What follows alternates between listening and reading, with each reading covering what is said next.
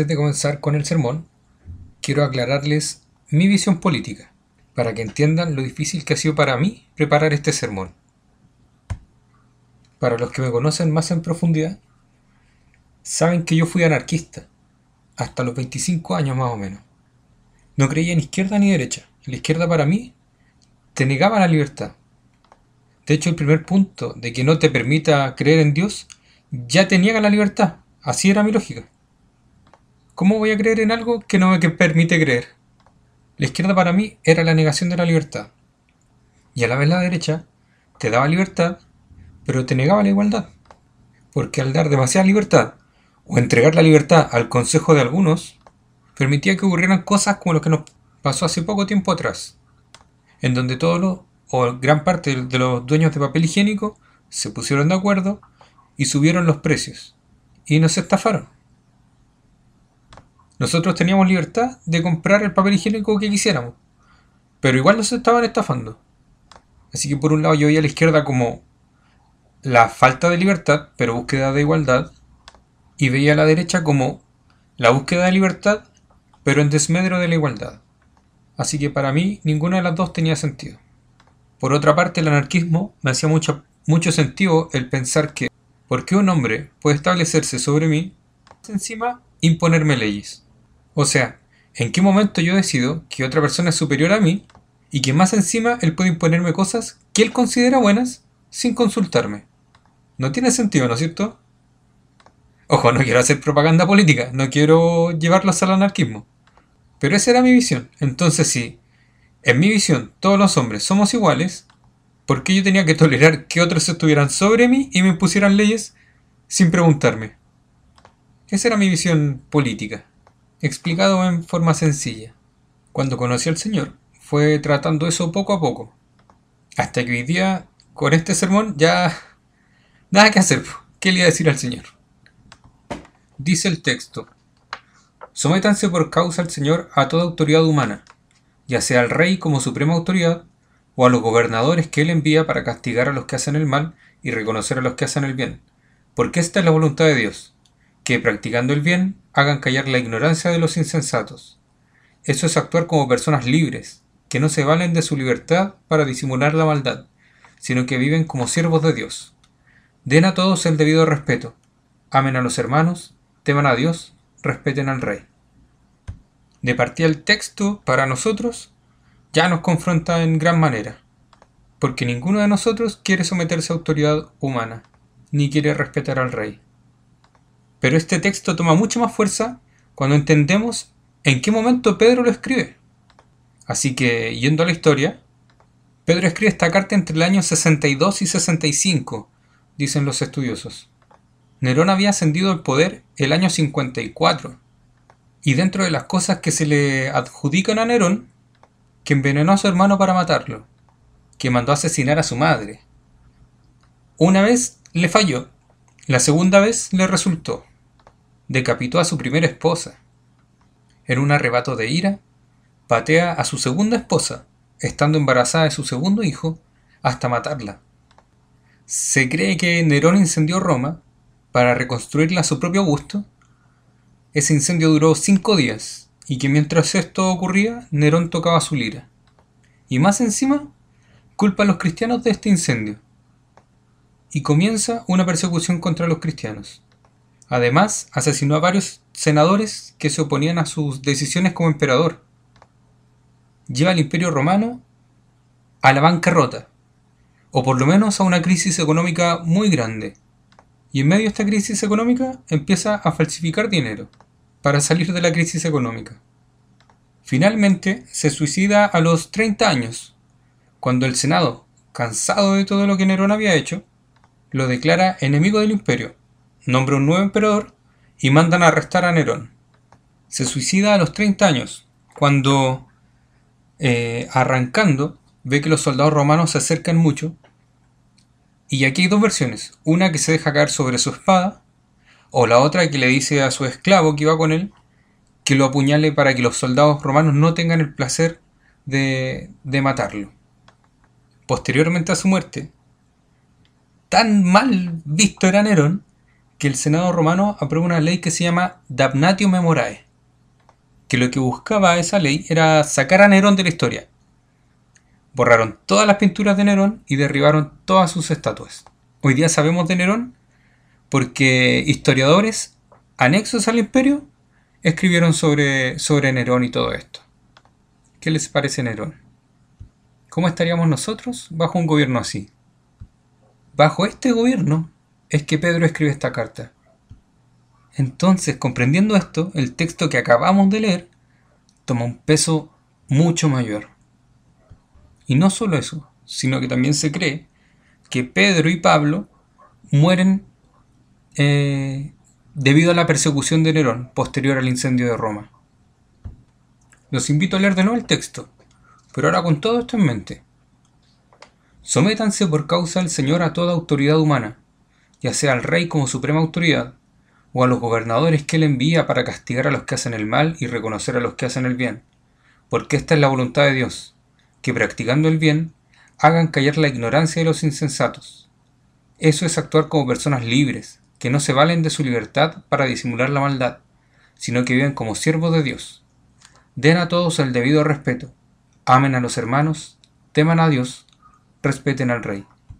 Pedro escribe este texto entre el año 62 y 65. Nerón ya llevaba 10 años de gobierno, aproximadamente. Él asciende al gobierno a los 17 años y se suicida a los 30. Gobernó durante 13 años. Muy probablemente, por los años que se calcula en la carta, Pedro escribe o a comienzos de la persecución o ya directamente cuando la persecución contra los cristianos estaba establecida. Y como si esto fuera poco, dentro de la religión romana, el César era visto como una figura divina, digna de culto. Y esa era una de las grandes luchas que tenían los cristianos. El César es el Señor, era lo que te obligaban a, a decir en el Imperio Romano, sin embargo, los cristianos se negaban a esto y asumían que Jesús es el Señor. El imperio romano aceptaba diferentes religiones, pero tú tenías que reconocer que el César era el Señor. Así que con todo esto en mente, y recordando lo que vimos el sermón pasado, de que somos peregrinos y extranjeros, ¿no sería lo primero que se nos viene a la mente el pensar, ¿por qué tengo yo ahora que tolerar una autoridad que no es de mi verdadera patria ni de mi nacionalidad. Si yo soy peregrino y extranjero en esta tierra, y estoy esperando mi verdadera patria, donde gobernará Dios y será perfecto, ¿por qué tengo que someterme ahora a un emperador tan corrupto? Yo lo habría pensado. Sin embargo, Pedro dice, sométanse por causa del Señor. Hoy día vamos a ver dos puntos. El primero es la obediencia del cristiano y va desde el versículo 13 hasta el versículo 15. Y lo primero que quiero que notemos es que las palabras en griego pueden tener un peso mucho mayor para nosotros. El sométanse con el que Pedro empieza es la palabra ponte por debajo, subordínate, o sea, obedece al que está por sobre ti. Sométanse. Incluso si nosotros sacáramos la frase por causa del Señor, el versículo no tendría nada malo, Sométanse a toda autoridad humana, ya sea al rey como suprema autoridad, pero él, por causa del Señor, le da toda la fuerza a este versículo, y creo yo al texto completo. Por tanto, sométanse, por causa del Señor, a toda autoridad humana. Y lo que la NBI aquí traduce como autoridad humana, en el griego es a toda creación humana, en el sentido de que a toda institución creada por el hombre. Por tanto, toda institución que gobierne, creada por el hombre, tú debes someterte a ella, por causa del Señor, ya sea al rey como primera autoridad, o continuando en el versículo 14, a los gobernantes. Y es curioso que diga al rey y a los gobernantes. Pedro con esto nos da a entender que no es sometanse a un sistema de gobierno o a otro, sino que sométanse a cualquier sistema de gobierno que esté por sobre ustedes, ya sea un rey, ya sea un gobernante u otra autoridad humana, por ejemplo, al presidente, al parlamento, al Congreso. Sin embargo, sométanse no significa una obediencia ciega. En el proyecto de Dios no hay espacio para un absolutismo despótico ni para el absolutismo de los gobernantes. Reyes y gobernantes solamente tienen poder porque es Dios quien les ha otorgado ese poder. Entonces, nuestro sometimiento por causa del Señor a las autoridades significa que nosotros al someternos a las autoridades no es por el título de autoridad, ni por el cargo que utilicen, ni porque sean mejores a nosotros. Lo hacemos porque nos sometemos a Dios primeramente y Dios nos ha ordenado someternos a las autoridades. Solo Dios les da el poder a ellos de que gobiernen. No nace de ellos mismos. Pedro da a entender con esta frase que Dios es soberano en toda área de nuestra vida, incluso en el gobierno que está sobre nosotros. Muchas veces tendemos a pensar que la separación de Estado e Iglesia es total y que Dios no tiene inferencia en el gobierno, pero no es así. Incluso los gobernantes que hoy están allá arriba están porque Dios lo ha permitido. Entonces nosotros, por causa del Señor, debemos someternos a ellos. Pregunta para ustedes. Con todo lo que les conté de Nerón, ¿tendrían ganas de someterse a un emperador así? No, ¿no es cierto? Pero no es por causa de él, es por causa del Señor que los cristianos se someten. Eso es lo que Pedro está diciendo acá. Y tengamos en cuenta que Pedro al principio de su carta escribe a varias iglesias que están en diferentes lugares. Entonces le está diciendo a, a todos los cristianos, sométanse por causa del Señor. ¿En un imperio que es injusto? Sí, es injusto. ¿Nuestro emperador no es pagán? No, no es pagán. Pero hay que someterse porque Dios está sobre él y él así lo mandó. Pedro ve la institución del gobierno como una institución supervisada y designada por Dios mismo. Y estar subordinado implica incluso que nuestros deseos y nuestros impulsos estén sometidos al gobierno. ¿Podemos tener un pensamiento crítico? Sí, podemos. Debemos tener un pensamiento crítico. Subordinación no significa obediencia ciega. Pero ojo, no obedezcamos solo de fuera. Porque si obedecemos solo en forma exterior, anulamos esto de que es por causa del Señor. Si vas a obedecer a las autoridades, hazlo por amor a Dios. Cada vez que te rehusas a estar sometido a tus autoridades, tratas a Dios de poco sabio y que tu propio criterio es superior al consejo de Dios. ¿Cuántos de aquí nos hemos quejado? Yo sé que hay palabras mucho más fuertes para esto, pero ¿cuántos, vamos a decirlo así, cuántos de nosotros aquí nos hemos quejado del gobierno? Insisto, ¿podemos ser críticos? Sí, debemos ser críticos, pero cuidado con cómo lo hagamos, porque podemos estar tratando a Dios de poco sabio, creyéndonos nosotros superiores a Él. Vamos al versículo 14. Dice, o a los gobernadores que le envía para castigar a los que hacen el mal y reconocer a los que hacen el bien. Y aquí encontré genial lo que Pedro dice, porque ya, sométanse al rey y a los gobernadores, pero los gobernadores o las autoridades tienen una función. Él los envía para castigar a los que hacen el mal y reconocer a los que hacen el bien. ¿A qué le suena eso? A hacer justicia. La autoridad, instituida por Dios, tiene dos propósitos. Contener el mal en el estado o en el territorio donde se ejecute esa autoridad y promover el bien. Esto involucra incluso buscar el bienestar del pueblo y mantener el orden en la sociedad. Esa es la labor de los gobernantes. Por tanto, hoy día si los gobernantes sacan los carabineros a la calle, ¿están cumpliendo su función? Sí. No guste o no, sí le están cumpliendo. Porque está dentro de las funciones que Pedro aquí les ha asignado. El buscar el bienestar de la sociedad. ¿Hay abusos? Sí, hay abusos. Nos gustaría que estuviera sido perfecto. Nos encantaría que estuviera sido perfecto. Nos encantaría no tener que ver en Facebook a cada rato los videos de los abusos, los recuentos de los muertos. Pero esta es una tarea que Dios le dio a los gobernantes. Por tanto, y aquí quiero que lo pensemos de nuevo, es deber de los gobernantes hacer justicia, no de la iglesia. Muchas veces nos hemos cerrado y creemos que La justicia está en nuestras manos. Y hasta lo puedo comprender porque nosotros como cristianos tenemos el parámetro perfecto de justicia, a diferencia de los que nos gobiernan, que no son cristianos. Pero aún así, no es deber nuestro el hacer justicia. Les vuelvo a repetir, ¿podemos ser críticos? Sí, debemos ser críticos en todo. Pero no es nuestro deber, por ejemplo, el ir y tirar una bomba para quemar un carabinero. El versículo 15 dice, porque esta es la voluntad de Dios, que practicando el bien, hagan callar la ignorancia de los insensatos. Este porque no es de causalidad, sino que es un porque a modo de introducción. Entonces, para que ustedes sepan, esta es la voluntad de Dios, que practicando el bien, hagan callar la ignorancia de los insensatos. La obediencia civil es una expresa manifestación de la voluntad de Dios. El practicar el bien es un argumento irrefutable que tapa la boca de aquellos que se levantan contra la iglesia. Y recuerden que esta carta está siendo escrita o a comienzos o ya durante la persecución de los cristianos. Por tanto, yendo nuevamente al contexto, recordemos que habían celotes entre los cristianos, y aquí voy a hacer un paralelo no tan estricto, pero para que lo entiendan eran como anarquistas. Ellos querían la independencia del pueblo del imperio romano. Entonces imagínate que le leyeras esto a un celote. Haz el bien.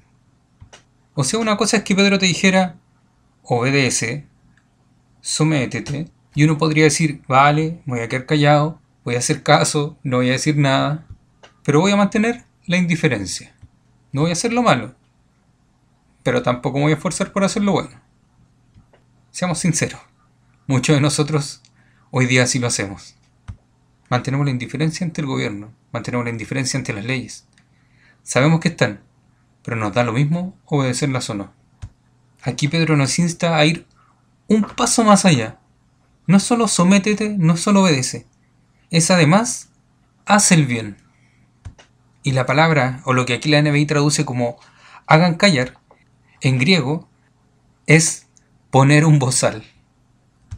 Practicando el bien, pongan un bozal a la ignorancia de los insensatos. Bueno, si le ponemos un bozal a una persona, obviamente no va a poder hablar, pero además en los animales cumple la función de que mantengan el hocico cerrado para que no puedan atacar, como se hace hoy en día, por ejemplo, con los perros que se consideran de razas peligrosas. Se les pone un basal para que no puedan morder a las personas. Entonces lo que Pedro aquí está diciendo es que nuestro hacer el bien no solo va a impedir que ellos hablen mal de nosotros, sino que cuando lo quieran hacer, también los va a frenar. Y Pedro en esta frase que para mí es súper fuerte, habla de la ignorancia de los insensatos. Él está hablando de la ignorancia, esto es el desconocimiento de Dios. Se está refiriendo a personas que no son cristianas y que levantaban falsos testimonios sobre los cristianos. El desconocimiento de Dios, de los insensatos, de aquellos que, viendo todas las evidencias que contiene la creación, que oyendo la predicación de los cristianos y conociendo el practicar el bien de ellos, se niegan a reconocer a Dios. Hasta el día de hoy, ese tipo de gente levanta calumnias contra la iglesia nuestra labor, hacer el bien. Y ojo que las calumnias que se levantaban en ese tiempo contra la iglesia no eran cosas chicas, eran cosas súper fuertes. Por ejemplo, ellos creían que durante la Santa Cena, como se comía el cuerpo de Cristo y se bebía su sangre, pensaban que en cada Eucaristía había un sacrificio de una persona. Y que de verdad se comía la carne de una persona y se tomaba la sangre de una persona. O incluso, al más puro estilo comunista, que se comían guaguas. Ese era el tipo de cosas que se hablaba contra los cristianos en ese tiempo. Y aquí Pedro dice, pónganle un bozal haciendo el bien. Para nosotros hoy en día, Pedro no condiciona el actuar del cristiano al actuar de los gobernantes. No es que nosotros nos portemos bien si la autoridad se porta bien. No es que nosotros seamos obedientes si la ley que se levantó me gusta o no. No es que yo le haga caso a los carabineros si me piden por favor que me baje del auto. El actuar del cristiano está sometido a su deseo de hacer la voluntad de Dios. Ese debe ser nuestro actor. ¿Actuamos por eso hoy en día, en obediencia a nuestros gobernantes y a las leyes? Debemos practicar el bien no por temor al castigo que viene atrás de la falta. Debemos practicar el bien por amor a Dios. ¿Quién de aquí maneja? Que levante la mano. Yo manejo. No respeten el límite de velocidad por temor al parte que el carabinero te va a pasar. Respeta el límite de velocidad porque esa autoridad Dios la estableció y tú eres obediente a Dios. Y esto lo podemos llevar a muchas otras cosas. Nuestra obediencia como cristianos a las leyes es por amor a Dios. No está condicionada al actuar de nuestros gobernantes. Pasemos al segundo punto, la libertad del cristiano. Dice el verso 16, eso es actuar como personas libres, que no se valen de su libertad para disimular la maldad, sino que viven como siervos de Dios. Y una cosa que nos llama la atención aquí es que la palabra que la NBI traduce como siervos en griego es doulos, que también se usa para esclavos. Por tanto, el versículo podría leerse, eso es actuar como personas libres, que no se valen de su libertad para disimular la maldad, sino que viven como esclavos de Dios. Y aquí Pedro busca resaltar nuestro, nuestra libertad, pero a la vez nos cuesta un poco comprenderlo. Si abajo nos dice, sean esclavos, entonces ¿cómo? ¿Soy libre y vivo en libertad? pero a la vez soy esclavo de Dios? Así que corresponde preguntarnos, ¿cuál es el concepto de libertad del cristiano hoy en día? ¿Qué entiendes tú hoy por ser libre? ¿Qué entiende la sociedad por ser libre? Históricamente, la mayoría de las revoluciones, la mayoría de las protestas son por libertad. Pero ¿de qué hablamos cuando hablamos de libertad? Y aquí me voy a ir en un punto un poco más filosófico, les pido perdón si me arranco un poco el texto, pero quiero que comprendamos algo. Libertad absoluta, que es lo que la mayoría de nosotros siempre deseamos, seamos sinceros. Quiero ser libre, que ya no quiero escuchar a nadie, quiero libertad. Bueno, la verdad es que la libertad nos produce angustia. Es por eso que el estar solos lo toleramos por un momento, por un tiempo corto, pero la verdad es que mucha soledad que en muchos casos puede ser la máxima expresión de la libertad, el ya no tener que escuchar a otro, que verle el rostro a otro, que hacer las cosas a la forma de otro, la verdad es que mucha soledad nos termina angustiando. Necesitamos límites dentro de los cuales movernos. La libertad no significa estar sin límites o sin bordes. La libertad involucra tener un marco dentro del cual poder movernos y ser guiados. ¿Quieres que te dé un ejemplo de esto? A mí me pasó hace poco en el seminario, en clases de, comunicación. La profesora viene y dice, ya, próxima semana, ensayo de mínimo 8 páginas. Y alguien levanta la mano y dice, ya, profe, ¿y de qué tema? No, tema libre. Uh, horrible. Cuando el profesor se para adelante y te dice, ya, próxima semana un ensayo de mínimo 8 páginas sobre, eh, por ejemplo, la revolución que está ocurriendo, es sencillo, tú llegas a tu casa, eh, te pones a investigar y escribes tu ensayo. Pero cuando te dicen tema libre, no sabes de qué escribir. ¿Sí o no? ¿O me pasa a mí nomás? La libertad nos produce angustia, no sabemos llevarla. Nuestro concepto de libertad total y absoluta es un concepto errado es algo que ansiamos, pero que si lo tuviéramos, sinceramente no sabríamos qué hacer. ¿Se acuerdan de la película del Guasón? No esta que salió ahora, la anterior. Amén, ah, muy bien. En una conversación entre Batman y el Guasón, Batman eh, termina diciéndole, ya muy bien, ahora mátame. Y el Guasón lo queda mirando y le dice, no, no, no, no, no, yo no quiero matarte. Y si te mato, ¿qué hago?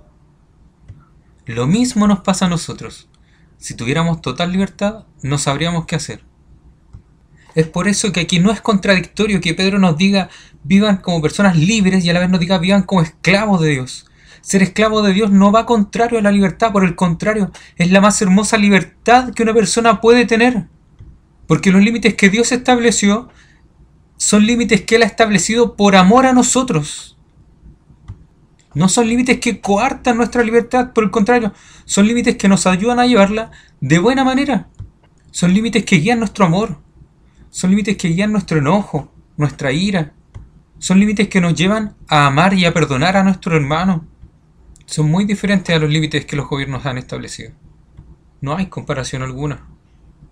Esta es la verdadera libertad del cristiano, el ser esclavo de Dios y el vivir dentro de los límites de Dios, porque son los mejores límites que se han creado para nosotros.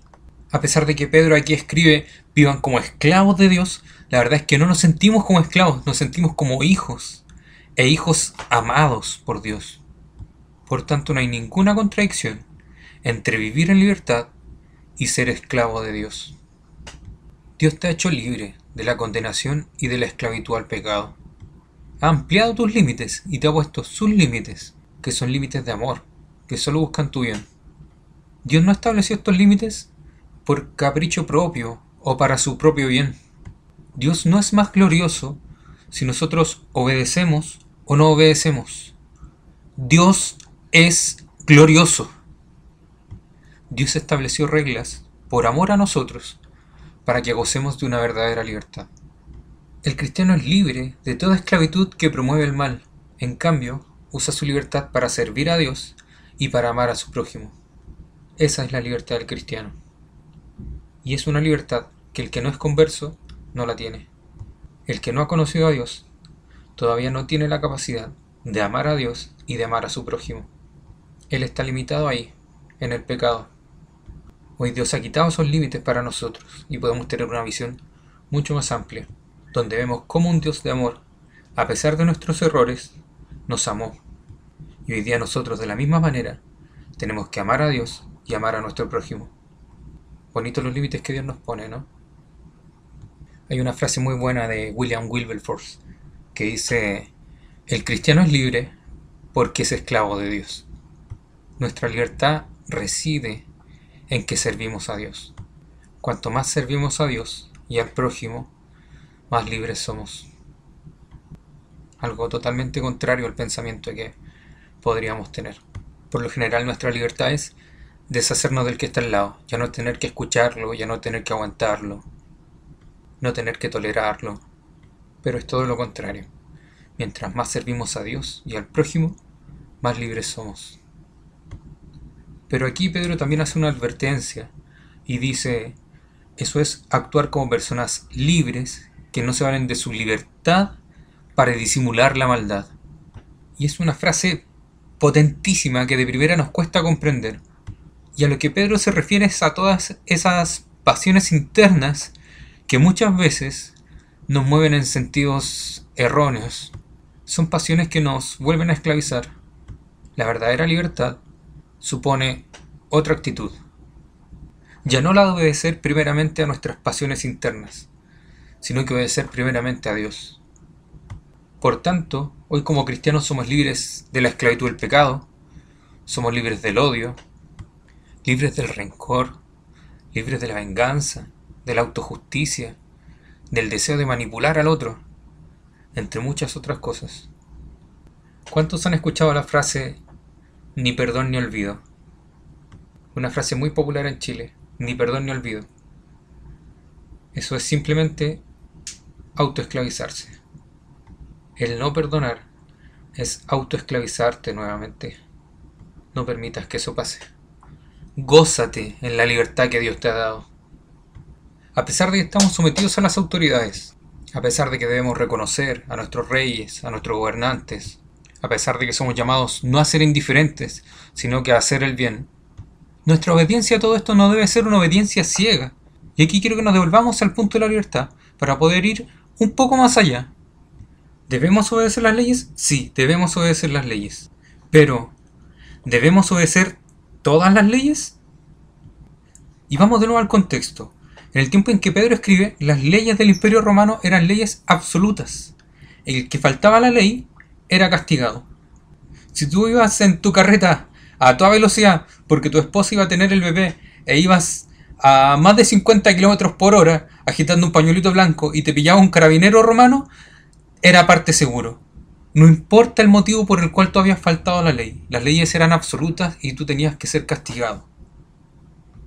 Pero ahora para nosotros, Bajo la nueva perspectiva que Pedro nos pone acá de que somos libres pero nos sometemos a nuestras autoridades por causa del Señor, esto cambia. Hoy día nuestra obediencia a las leyes ya no es una obediencia ciega y absoluta. Hoy día nuestra obediencia es primeramente a Dios. Por tanto, cualquier ley que vaya en contra de los principios que la palabra de Dios nos manda, no la debemos obedecer. Y voy a ser muy tajante en esto. No la debemos obedecer. No obedezcas leyes que vayan contra la palabra de Dios. Esa es la libertad que Dios también nos da. Mayor debe ser nuestro temor a Dios que al castigo de las autoridades. Juan Calvino escribe, el ciudadano ordinario debe obedecer a sus gobernantes, sean buenos o malos, ya que Dios les ha colocado en sus puestos de autoridad. Si el que gobierna ordena algo que no es recto y justo, los, ciudadanos tienen que orar para su conversión, rehusar seguir sus malas órdenes, sin importarles las consecuencias, pero nunca resistirse mediante la rebelión.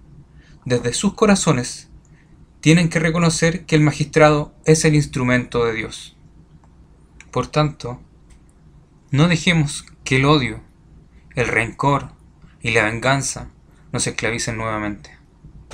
Vivamos en la libertad que Dios nos ha dado. Transformar libertad en libertinaje es insubordinación, no solo contra el gobierno, sino también contra Dios. Y cuidado porque muchas veces también intentamos ocultar nuestra maldad en la excusa de la libertad. El ejemplo más claro que se me ocurre para esto es el hecho del aborto libre. Quienes están a favor de esto se excusan con que es mi cuerpo, mi decisión. Soy libre de hacerlo. Cuidado. ¿Dónde están los límites de la libertad? Nosotros lo tenemos claro porque la palabra de Dios nos guía en esto. Pero por ejemplo, si quisieran obligar a un doctor cristiano a realizar un aborto, él debería oponerse, porque su obediencia debe ser primeramente a Dios, antes que a sus gobernantes. Los cristianos vivimos bajo el orden político establecido, como personas libres, y no como esclavos, porque somos esclavos de Dios y no del César. César no es el Señor, Cristo es el Señor. Y el versículo 17 dice, Den a todos el debido respeto, amen a los hermanos, teman a Dios, respeten al Rey. O sea, en esta libertad en la que nos gozamos hoy, en ser esclavos de Cristo, respetemos. Respeto a todos. Y esta era una frase que en el contexto del Imperio Romano era totalmente revolucionaria. En el Imperio Romano, una de cada tres personas era ciudadano. Tenía 60 millones de esclavos. Y los esclavos ni siquiera eran considerados personas, eran considerados cosas. No tenían derechos, no tenían libertades, no tenían días de descanso. El esclavo era una cosa que estaba ahí para servir. Y cuando Pedro aquí escribe, den el debido respeto a todos, es dignificar incluso a aquel que la sociedad no consideraba digno de nada. Respeta incluso al esclavo, les está diciendo Pedro aquí. Respeto a todos. ¿Qué es lo que tú hoy consideras como menor en la sociedad? Con todo lo que ha pasado, creo que una de las frases que más he escuchado es Paco tal por cual. ¿Cuántas veces ha salido de nuestra boca esa frase? ¿Cuántas veces ha salido un Piñera Escucha. Respeto a todos. Amen a los hermanos. Teman a Dios. Respeten al Rey. Y aquí podemos identificar una estructura de cuatro imperativos, dos generales y dos específicos. Los imperativos generales son den respeto a todos, no hay excepción. Todo ser humano es hecho a imagen y semejanza de Dios, por tanto merece respeto, por ser creación de Dios y cargar con su imagen.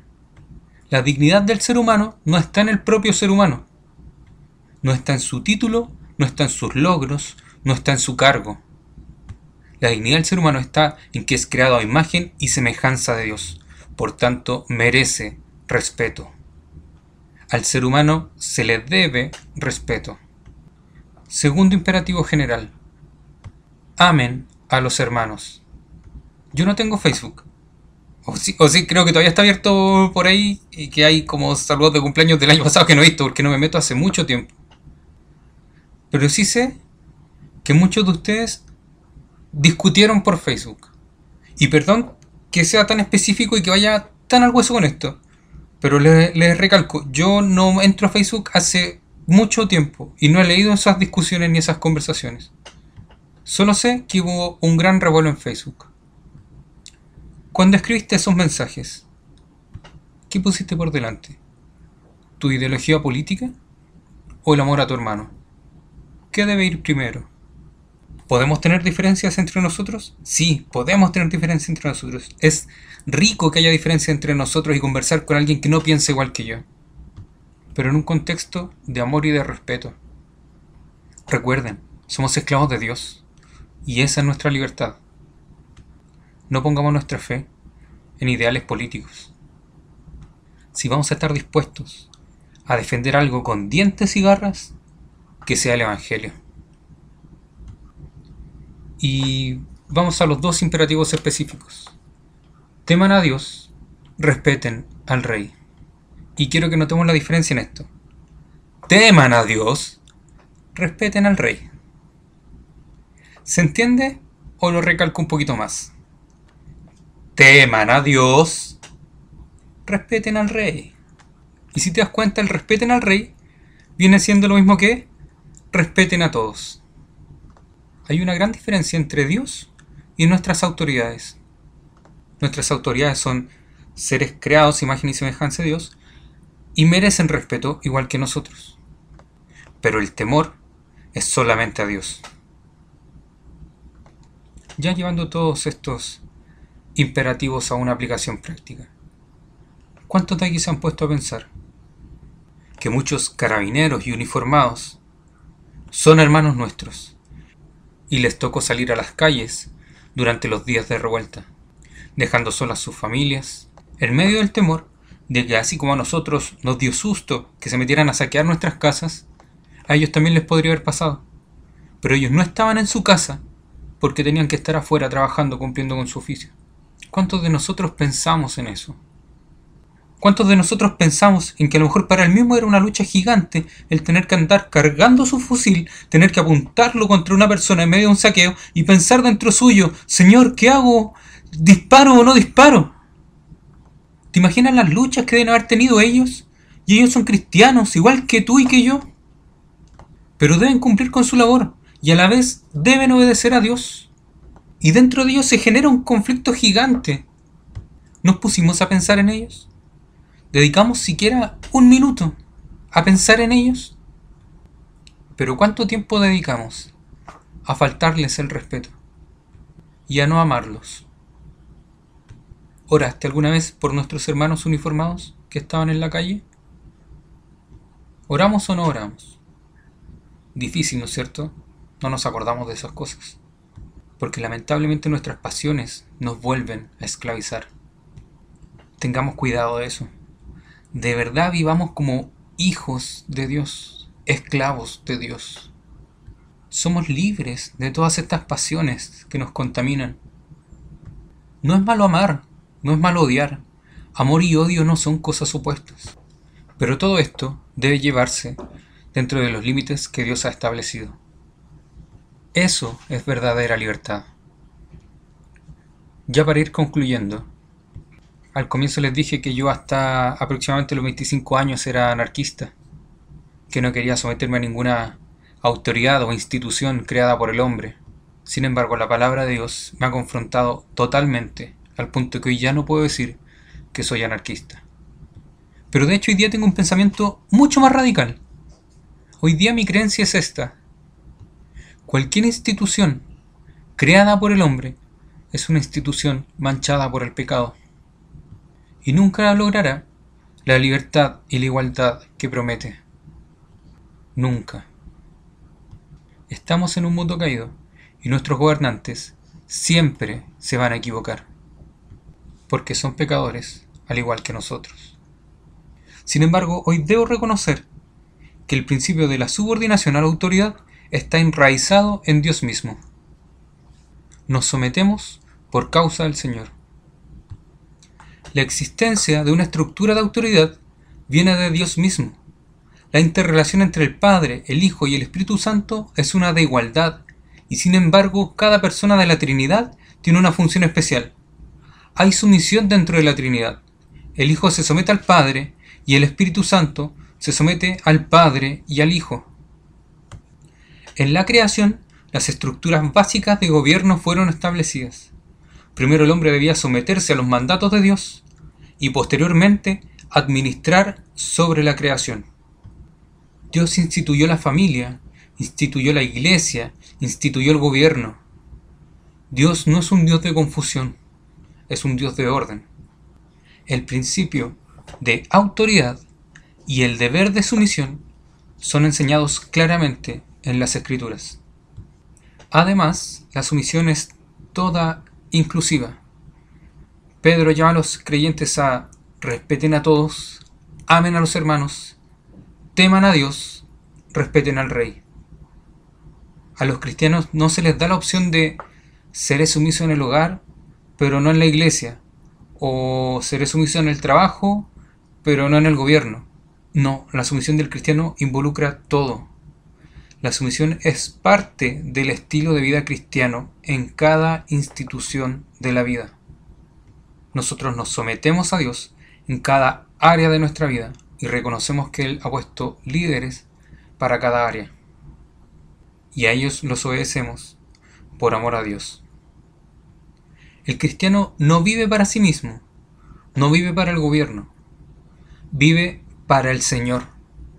La sumisión al señorío de Jesucristo libera al creyente del temor a la tiranía del gobierno. Aun cuando la sumisión al gobierno es requerida, la fe del creyente trasciende la posición del gobierno. Cuando las autoridades reinantes actúan de forma errónea, esto no les da a los creyentes una justificación para hacer el mal. Debemos seguir sometidos, porque así la Biblia lo enseña. Por tanto, no es el mérito propio del gobierno lo que condiciona nuestra obediencia, sino que, nuevamente, es el mandato claro en las Escrituras de que debemos someternos a nuestras autoridades, pero siendo libres, esclavos en Dios, independiente de lo que las autoridades hagan. La Iglesia no fue diseñada para ser un gobierno nacional o una fuerza militar. Por el contrario, la Iglesia es la fuerza para hacer el bien, aun en tiempos de maldad.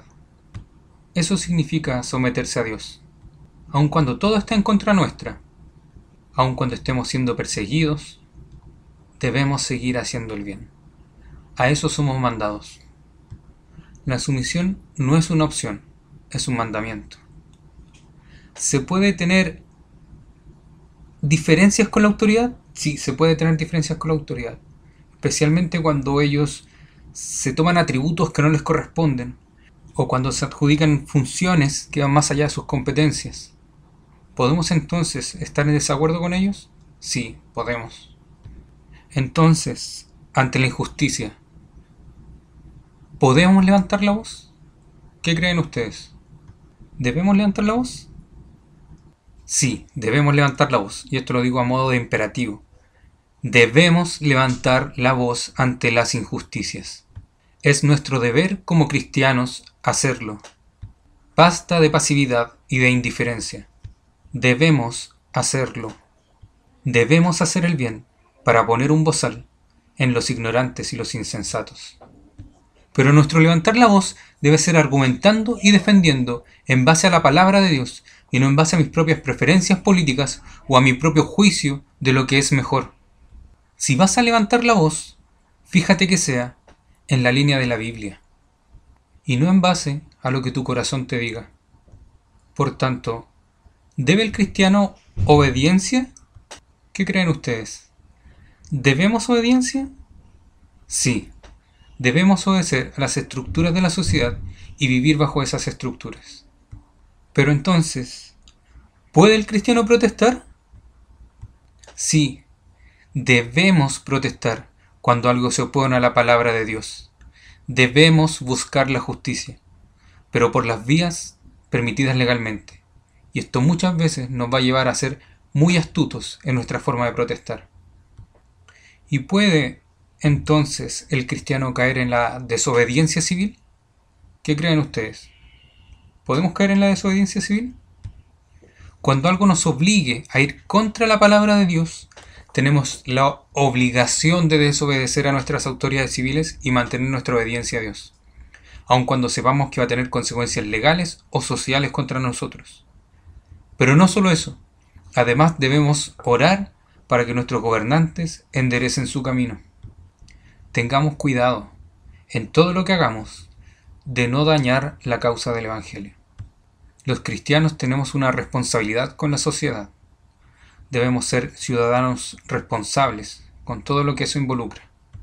Nuestro alzar la voz no debe ser violento contra el gobierno establecido, sino buscando la manera de mostrar la verdad astutamente, pero sometidos a las autoridades. La motivación de nuestra actividad política debe ir en consonancia con nuestra misión como iglesia. No podemos separar eso. Si el gobierno actúa conforme a la palabra de Dios, damos gracias a Dios y glorificamos a Dios.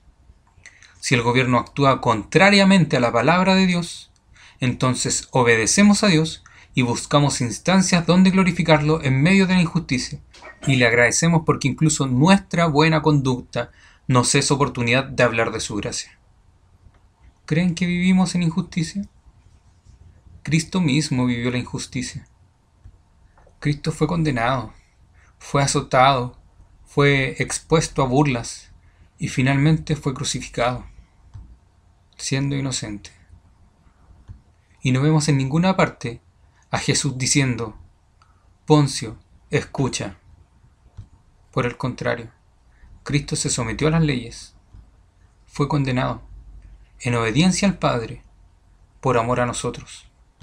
Hoy día nosotros somos libres y podemos vivir como gente libre, esclavos de Dios, la más hermosa libertad, solo porque Cristo, por amor a nosotros, al vivir esta injusticia, pagó por nuestros pecados en la cruz.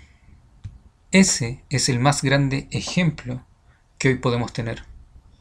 Saquemos de nuestra cabeza al Che Guevara, saquemos de nuestra cabeza a Donald Trump, saquemos de nuestra cabeza a cualquier ídolo al que admiremos. ¿Podemos rescatar cosas buenas de esas personas? Sí, podemos hacerlo pero que nuestro mayor ejemplo sea Cristo. Amén.